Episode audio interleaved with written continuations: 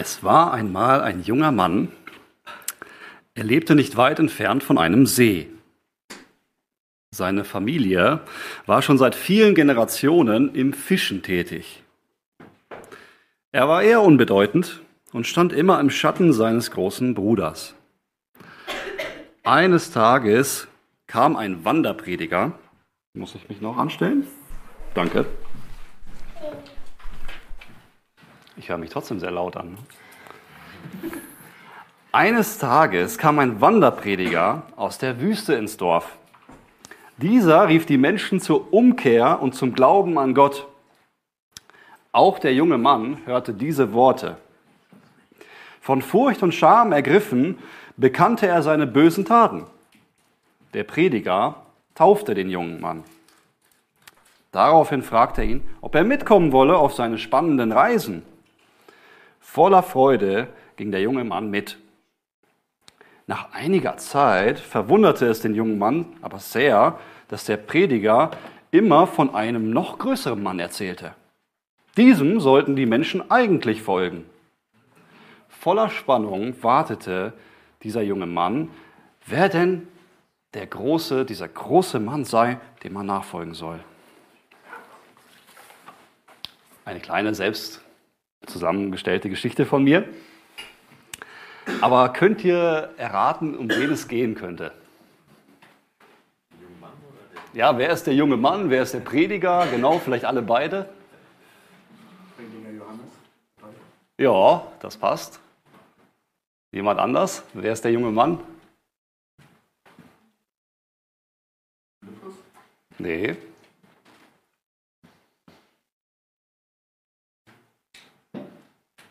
Ihr habt die Zeit. Ich habe sie auch. Du hast sie nicht.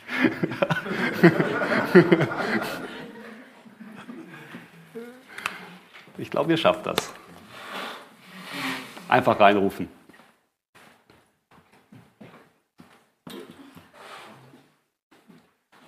Hat eine Ähnlichkeit mit mir. Ja, genau. Es geht um Andreas. Andreas und Johannes habe ich versucht, mal grob zu skizzieren aus den Informationen, was wir haben aus der Schrift. Und ähm, ja, wie ich auf diesen Mann komme, das ähm, werde ich euch erzählen. Ähm, zwar begeistert mich etwas an Andreas. Andreas bedeutet zu Griechisch ein ähm, Mann, ein männlicher, mutiger Mann.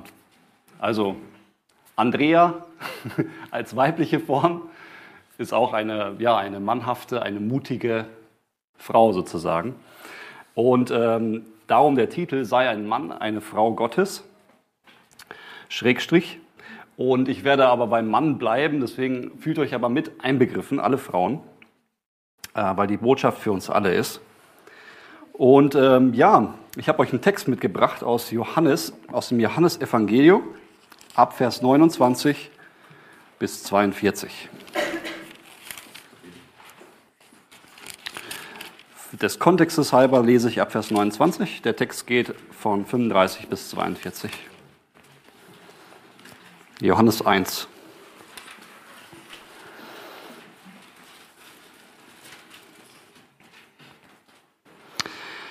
Am folgenden Tag sieht er, das ist Johannes, Jesus zu sich kommen und spricht, siehe, das Lamm Gottes, das die Sünde der Welt wegnimmt.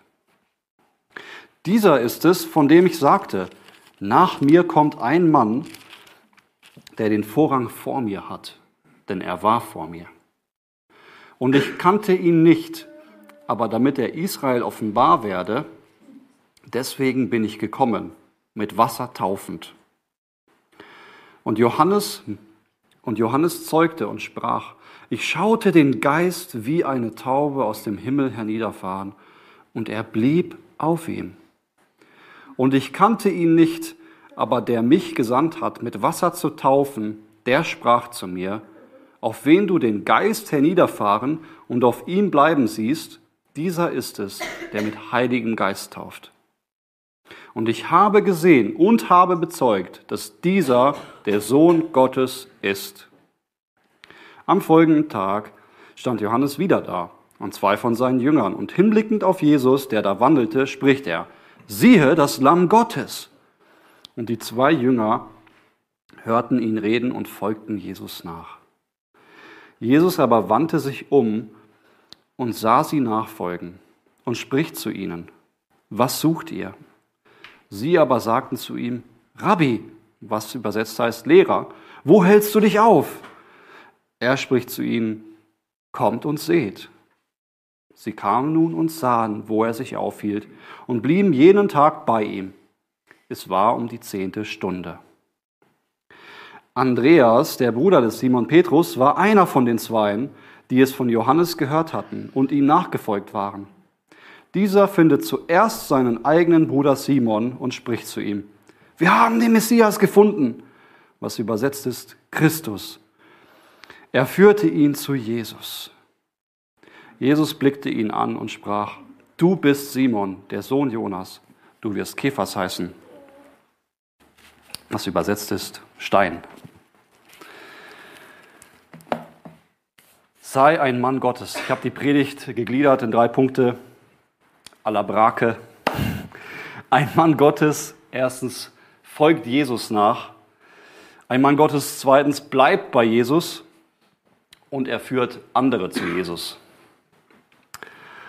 Und ich finde eine Sache sehr beachtlich, was wir hier von Johannes lernen können. Ich werde Johannes immer wieder mit reinnehmen, weil er zu der Geschichte von Andreas einfach so eng dazugehört.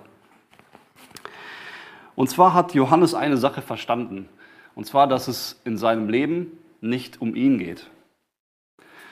Es geht nicht um einen Menschen, es geht nicht um ihn selbst, es geht nicht darum, dass er Karriere macht, sondern es geht darum, auf diesen einen hinzuweisen, der der Größte ist.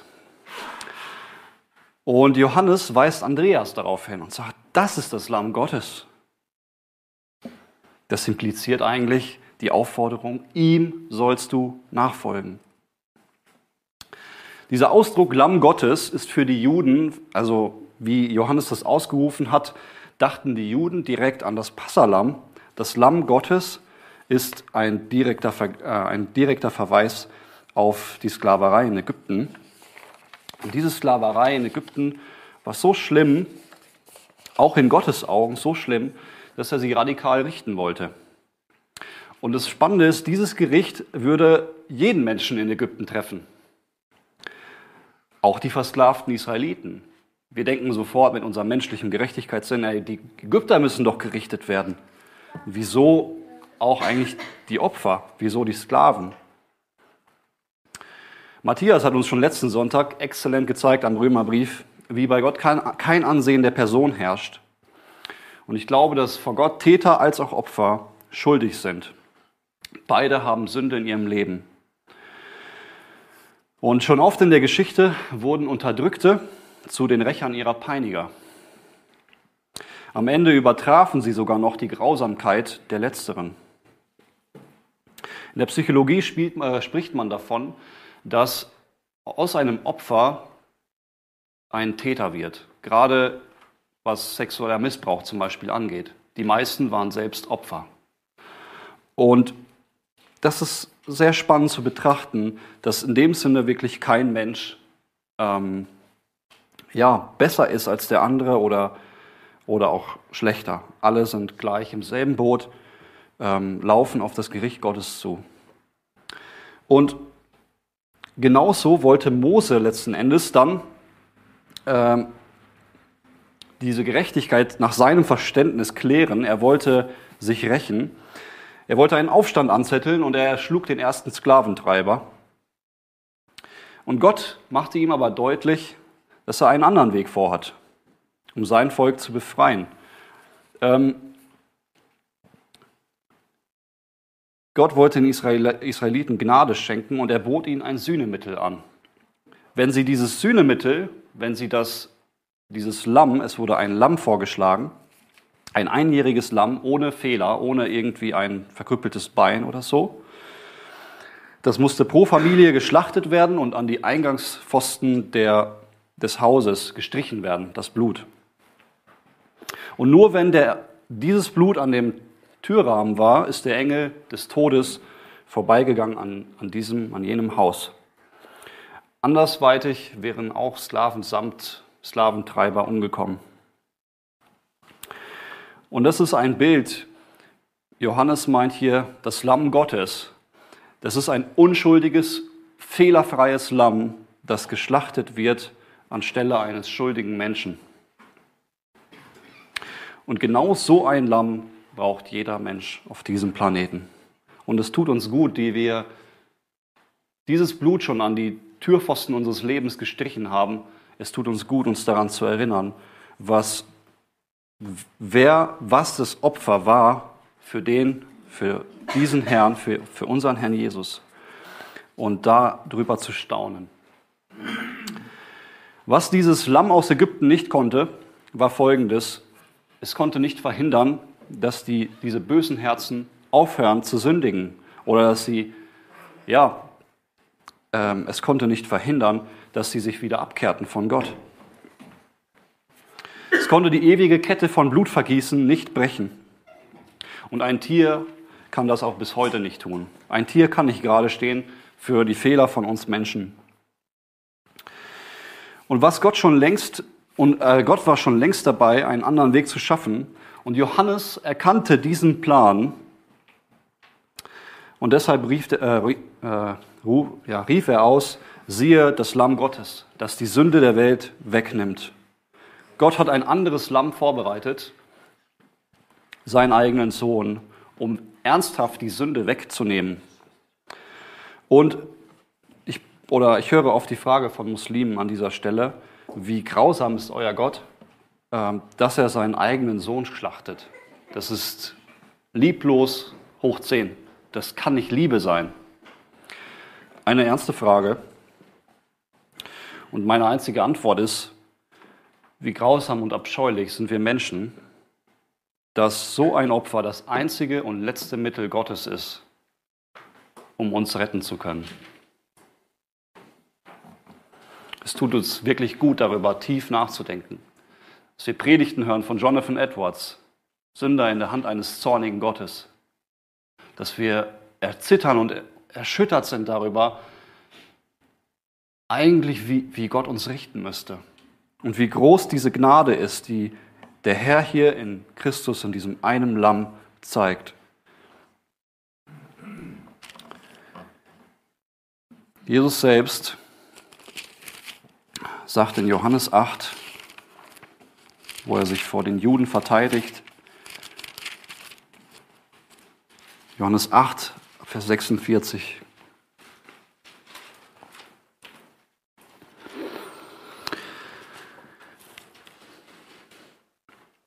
Acht, 46.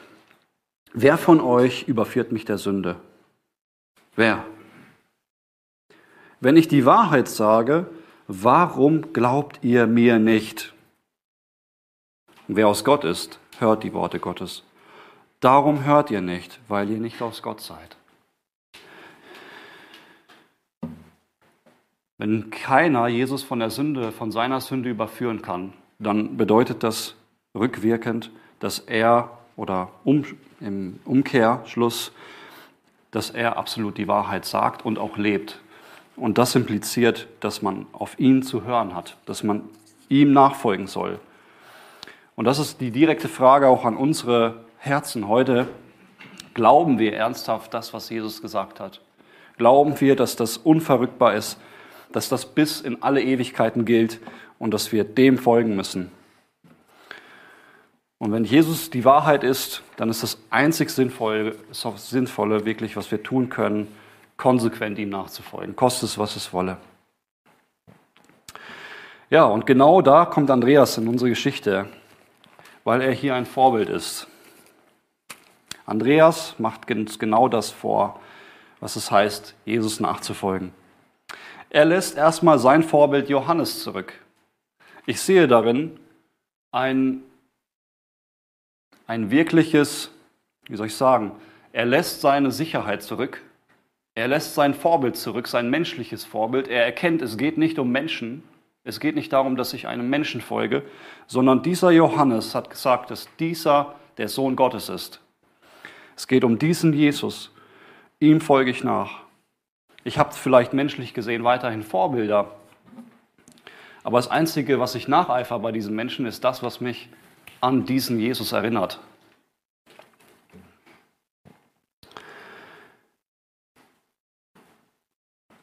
Ich weiß nicht, erinnert ihr euch an Jesus auf dem Berg der Verklärung? Matthäus 17, ab Vers 5. Wir haben hier eine, eine Illustration, ähm, worum es geht an diesem Punkt. Jesus allein.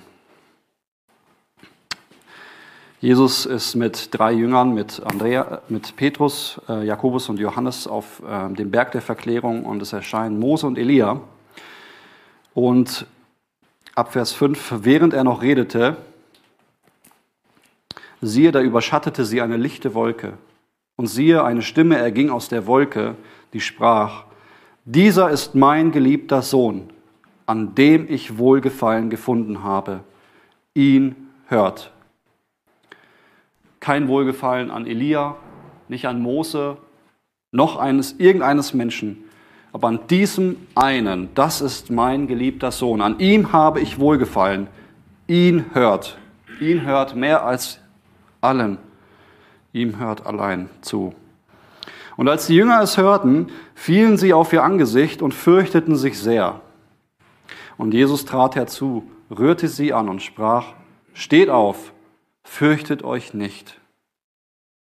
Als sie aber ihre Augen erhoben, sahen sie niemand als Jesus allein. Sahen sie niemand als Jesus allein.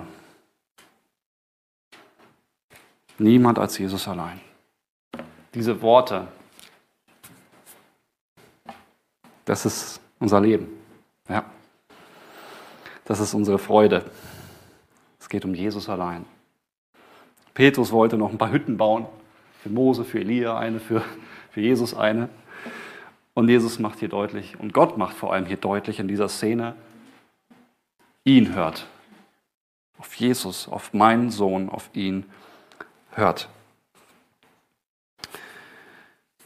Und Johannes hört auf jo äh, Andreas hört auf Johannes, verlässt ihn und folgt Jesus, folgt diesem Jesus.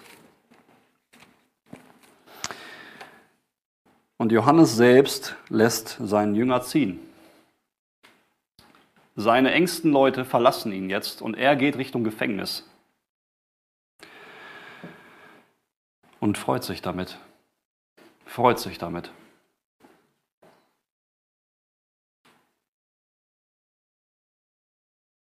Das bringt mich echt, echt zum Erstaunen, weil Johannes uns das so ein Vorbild ist, wie er sagt, ich muss, er muss wachsen, ich aber muss abnehmen. Es geht nicht darum, dass ich viele Anhänger bekomme, sondern es geht darum, meine Aufgabe ist, ein Wegbereiter zu sein für andere, dass sie zu Jesus finden, dass sie zu Jesus kommen.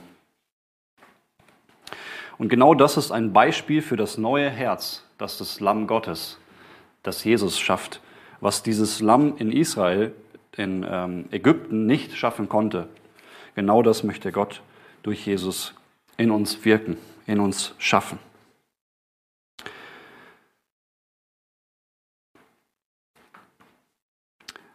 Woran erkennt man, dass jemand Jesus folgt?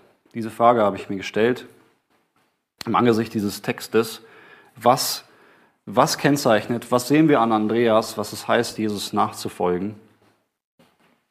Und ich sehe in dem Text auch eine direkte Parallele zu Johannes 13 mit der Fußwaschung. Aber wir werden es jetzt mal nicht lesen. Ähm, aber wir sehen an dieser Stelle aus Johannes 13, dass Jesus der König, der Allergrößte, seinen Jüngern anfängt zu dienen und ihnen die Füße zu waschen. Also der Größte wird zum Kleinsten, zum Diener aller. Und Jesus selbst sagt am Ende des Kapitels, daran werden alle erkennen, dass ihr meine Jünger seid, wenn ihr Liebe untereinander habt. Wenn ihr Liebe untereinander habt.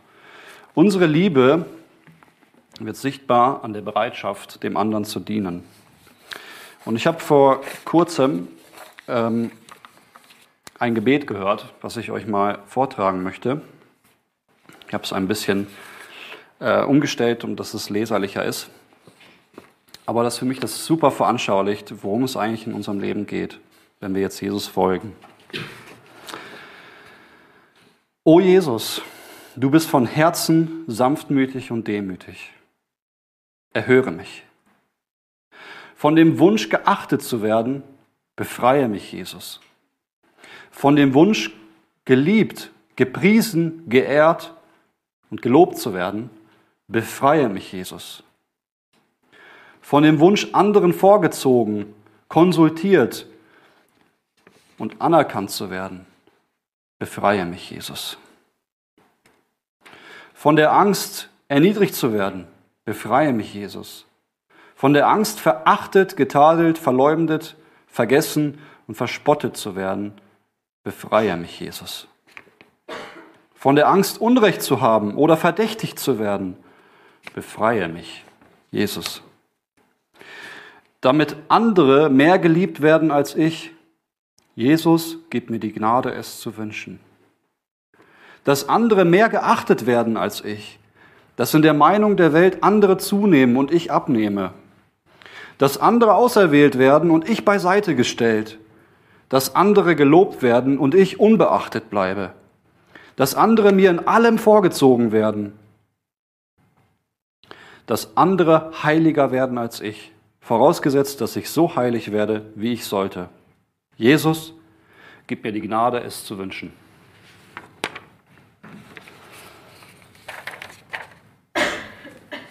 Ich höre Jesu Worte klingen der Sohn des Menschen ist nicht gekommen, um bedient zu werden, sondern um zu dienen und sein Leben zu geben als Lösegeld für viele.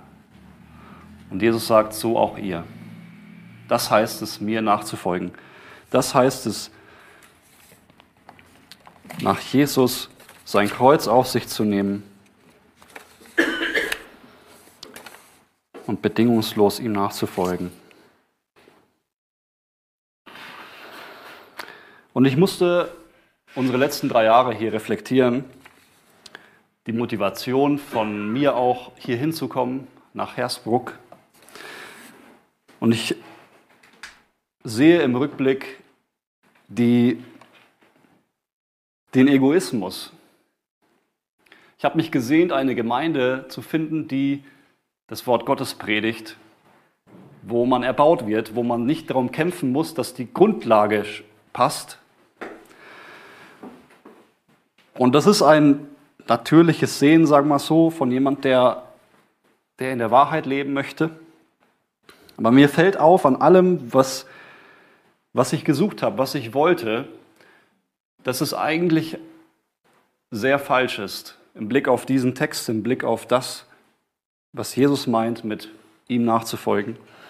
Nämlich, ich schließe mich nicht einer Gemeinde an, um dass ich etwas Schönes bekomme, sondern Jesus ruft mich, Jesus ruft uns alle dazu, in eine Gemeinde, in eine Gemeinschaft zu kommen, um alles zu geben, dass die anderen erbaut werden, dass die anderen wachsen, dass die anderen gefördert werden, dass sie größer werden als ich, dass sie schneller laufen in der Nachfolge als ich.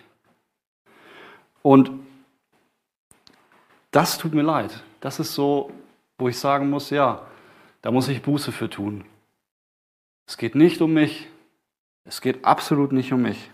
Das ist ein leichter Satz, aber wir sehen an Johannes und auch an Andreas, das ist dieses Vorbildliche. Es ist ihnen nicht wichtig, wer sonst noch Jesus nachfolgt. Ein Petrus, der hat, und da musste er sicherlich viel noch lernen auch, er ist Jesus nachgefolgt zum Schluss. Wir erinnern uns, Johannes das Ende. Und dann ähm, folgt Johannes der Jünger ähm, auch Jesus nach. Und Petrus sagt, ja, danke Jesus, dass ich jetzt dir nachfolgen darf. Aber was ist mit dem? Was ist mit dem? Warum kommt er mit? So nach dem Motto. Und Jesus muss ihn zurechtweisen und sagen, folge du mir nach. Was mit jenem ist, ja, ich weiß es.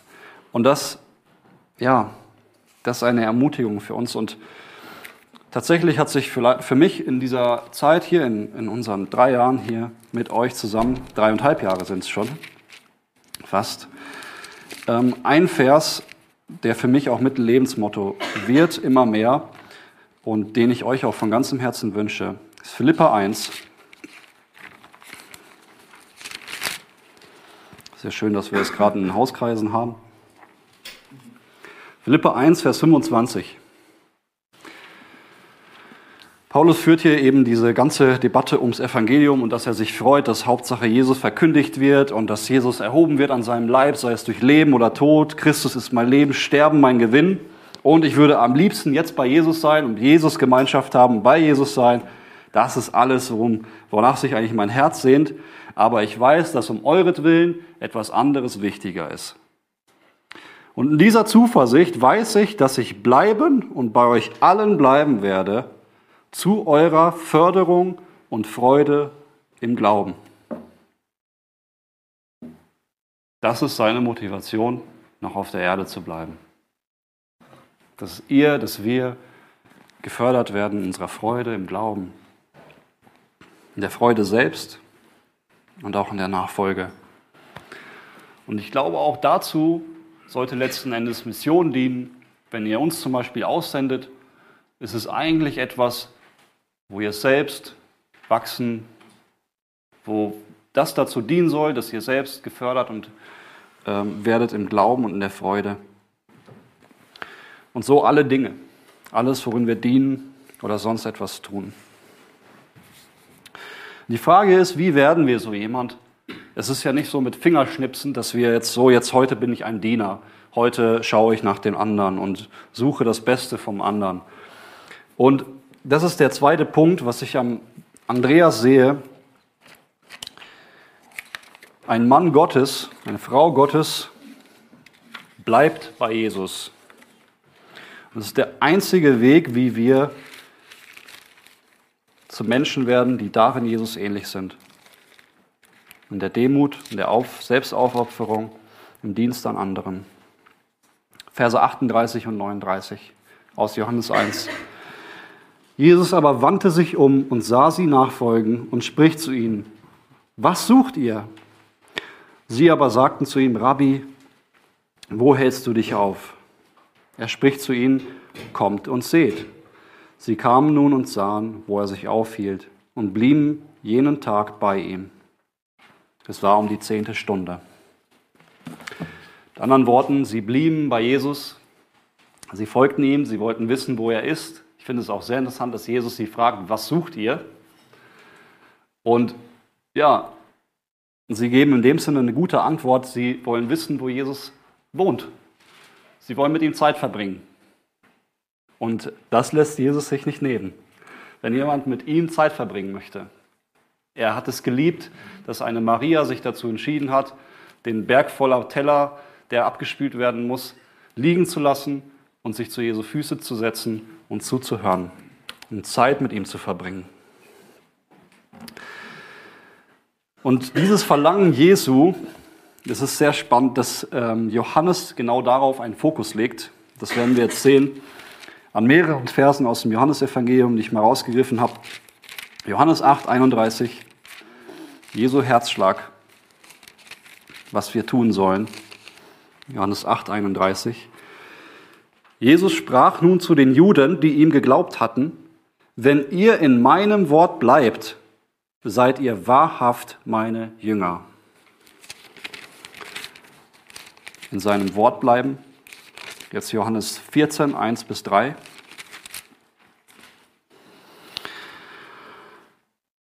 Euer Herz werde nicht bestürzt. Ihr glaubt an Gott, glaubt auch an mich. In dem Haus meines Vaters sind viele Wohnungen. Wenn es nicht so wäre, hätte ich es euch gesagt. Denn ich gehe hin, euch eine Stätte zu bereiten. Und wenn ich hingehe und euch eine Stätte bereite, so komme ich wieder und werde euch zu mir nehmen, damit wo ich bin, auch ihr seid. Kapitel 15, Vers 5. bin der Weinstock, ihr seid die Reben. Wer in mir bleibt und ich in ihm, dieser bringt viel Frucht. denn außer mir könnt ihr nichts tun.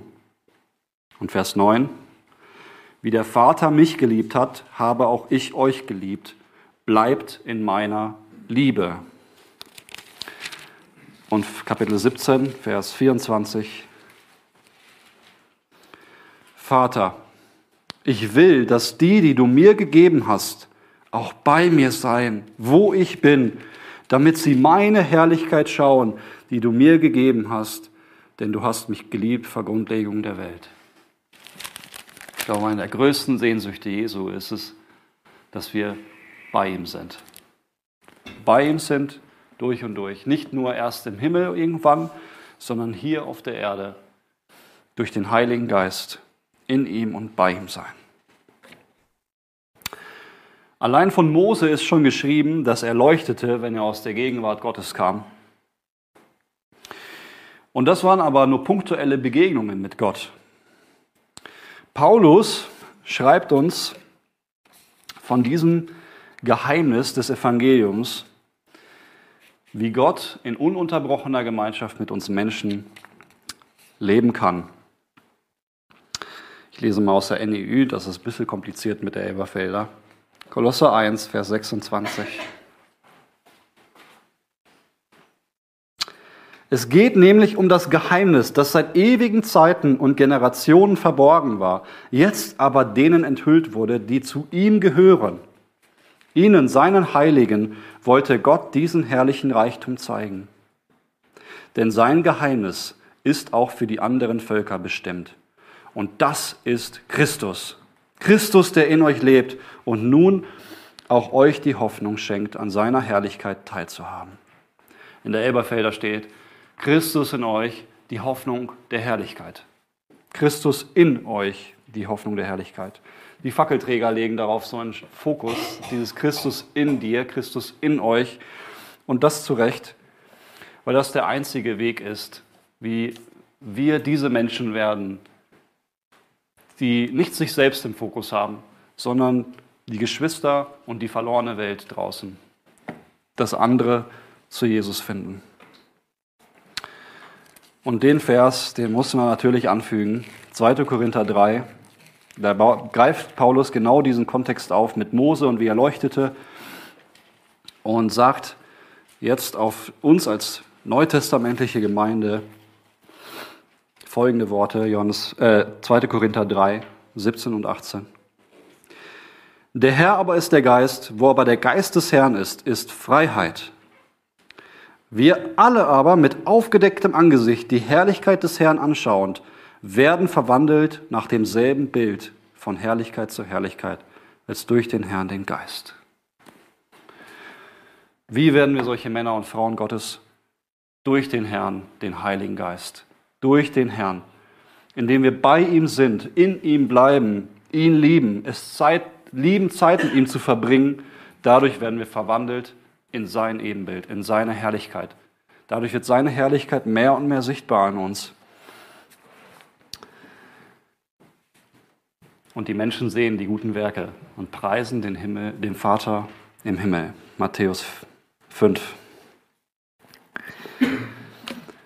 Und eine der Folgen, die sich eben dann zeigen, wenn jemand in Christus ist, wenn jemand Jesus nachfolgt, das ist mein letzter Punkt, Vers 40 bis 42, Johannes 1. Ein Mann Gottes, eine Frau Gottes führt andere zu Jesus. Andreas, der Bruder des Simon Petrus, war einer von den Zweien, die es von Johannes gehört hatten und ihm nachgefolgt waren. Dieser findet zuerst seinen eigenen Bruder Simon und spricht zu ihm, wir haben den Messias gefunden, was übersetzt ist Christus. Er führte ihn zu Jesus. Jesus blickte ihn an und sprach, du bist Simon, der Sohn Jonas, du wirst Kephas heißen. Andreas ist so begeistert von Jesus und sein erster Gedanke, als er Jesus verlässt, ist, mein Bruder Simon, der muss, der muss von Jesus hören. Er muss hören, wir haben den Messias gefunden. Wir haben ihn gefunden. Das ist sein, sein Herz, sein Verlangen. Und er kann dieses Erlebnis, was er hatte, nicht für sich behalten.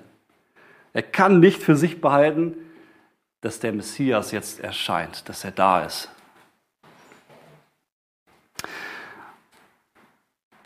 Ich kann mir denken, dass Petrus für Andreas schon von klein auf der Große war.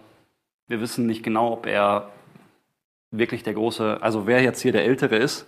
Oft ist die Reihenfolge schon so genannt, dass Petrus, dann Andreas, also man könnte davon ausgehen, dass Petrus der Ältere ist. Aber was ich an Andreas sehe, ist, es ist ihm egal, ob er jetzt der kleine Bruder ist, der eigentlich dann im Hintergrund stehen wird. Es ist ihm egal, ob jetzt Petrus anstatt ihm eingeladen wird auf den Berg der Verklärung oder im Garten Gethsemane näher bei Jesus zu sein. Was ihm wichtig ist, ist, dass sein Bruder von Jesus hört. Das finde ich so vorbildlich, so herrlich, so schön.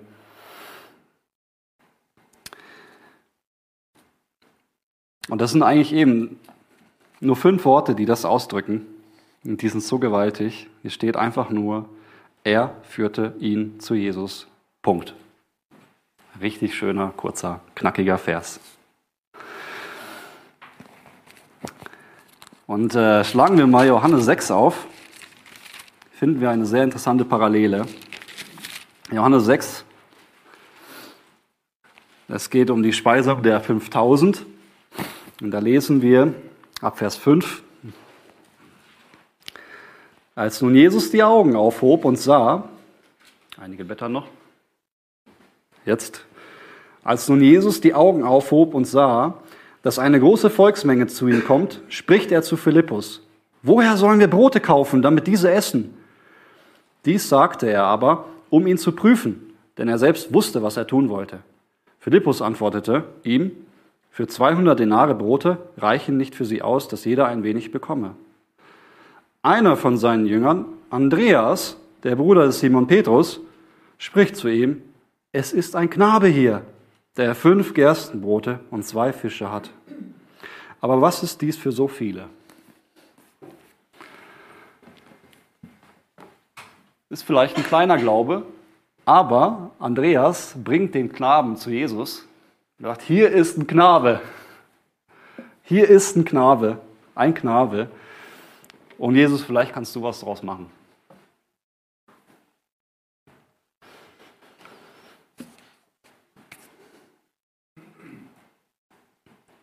Also wieder dieser Charakter dieses Mannes, er bringt andere zu Jesus.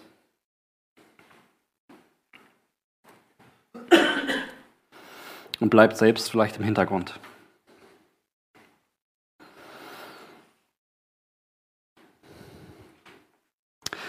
Wir hatten letzte Woche ein Telefonat mit meiner Mama, was mich sehr berührt hat.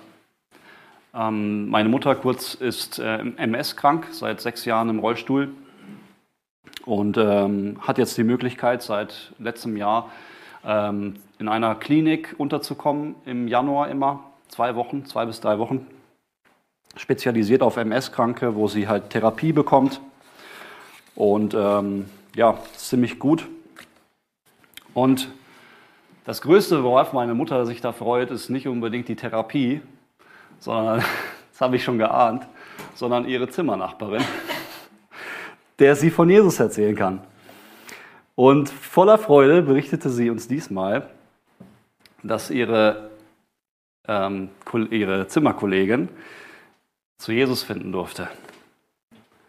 Und diese Frau, meine Mama hat voller Strahlen berichtet, ähm, die hat gesagt, hey, du hast etwas, was ich nicht habe. Was ist das? Wie kann ich das auch bekommen? Meine Mutter erklärte ihr den Weg zur Vergebung, dass sie Vergebung braucht in Jesus, dass es um Jesus geht, dass Jesus diesen Unterschied macht.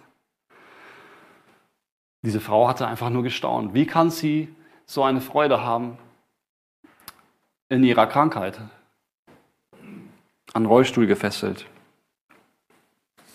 Und ich sehe nur das Strahlen meiner Mutter, als sie mir davon erzählte. Und ich sehe hier einmal mehr, ähm, dass Jesus wirklich das Leben ist. Und wenn jemand Jesus hat, dann hat er das Leben, vollkommen egal, in welchen Umständen dieser Mensch steckt. Vollkommen egal.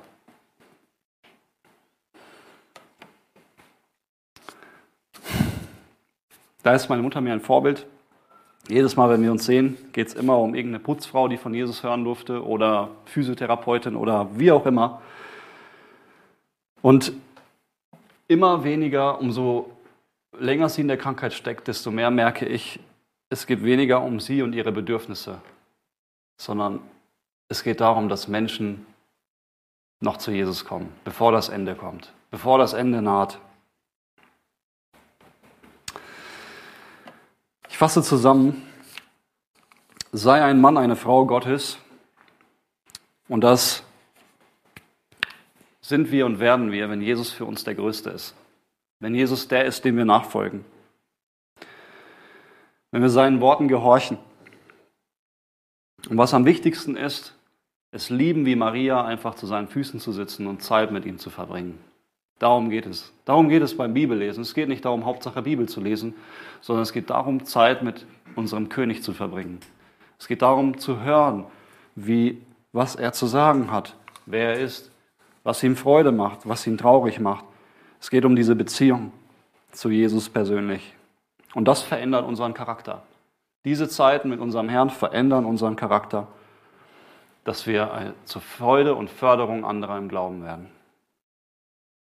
Und das verändert uns eben dahin, dass wir das nicht für uns behalten können. Das muss raus. Die Botschaft muss an die Menschen, bevor der, das Gericht und der Zorn Gottes über diese Welt hereinbrechen.